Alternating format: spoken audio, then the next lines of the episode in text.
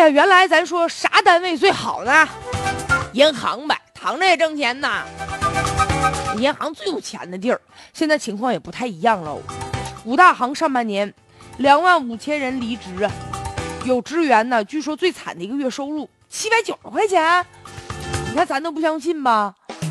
确实是有，而且呢，就是有一个小王啊，就讲说他身边现在离职的同事真是不少，他现在也开始犹豫了，说你说我是干是不干呢？有的同事吧，就是因为现在都和业绩挂钩嘛。现在都有任务量，哪个单位都这样。你完不成，完不成就扣你工资呗。说有的一个月就一两千块钱儿那你一天两天请啊，你时间长了，你咋生活呀？有的还是在租房子的，都不够房租吃喝。哎呀，据说这个上半年呢，工农中建交五大行职员，这个比去年年底啊分别下降，就人员少啊，超过了二点五万人嘛。这些人呢都干嘛去了？可能就是干别的职业了呗。有的是自己不愿意干了，找着更好的了。据说就有一些银行的高管，现在人都不干了，啊，转到我看有的是干网络去了，阿里巴巴呀，像苏宁电器呀，有的转行了啊。还有的呢，就是自己被迫离职，领导不要你了。据说呀，中行离职率也比较高，超过百分之二点二，而且关键降薪呢，薪水可没有原来多喽。啊，说降幅，说其中这个农行降幅为百分之二点八九。很多人说，你说这可怎么办？咱原来觉得银行是最有钱的，结果银行现在还出现这个减薪呐、裁员呐这样的情况。其实吧，咱公正点说，银行嘛，它也是企业。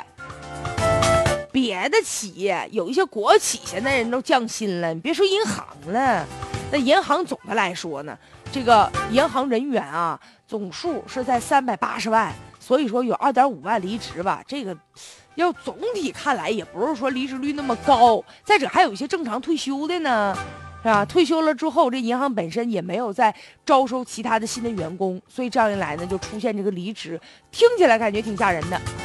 但是确实啊，银行自己啊也得反思了。如果你经营不善，你挣不来钱，你就得倒闭呀。那国外不也有银行吗？经营不善，那就倒闭清算。咱虽然说现在没有达到那样的程度啊，还不至于。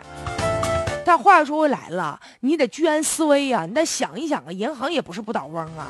其实我觉得任何的行业现在都这样，就你要自身你要不发展，你就会被这个时代淘汰。你要挣不来钱，你怎么给员工开工资啊？别总想着花钱的事儿，想想你自己到底能挣来多少钱吧。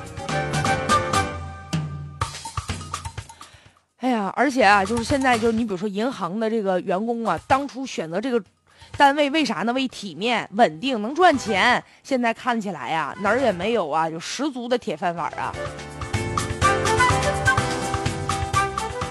银行也不好干，也得加班啊。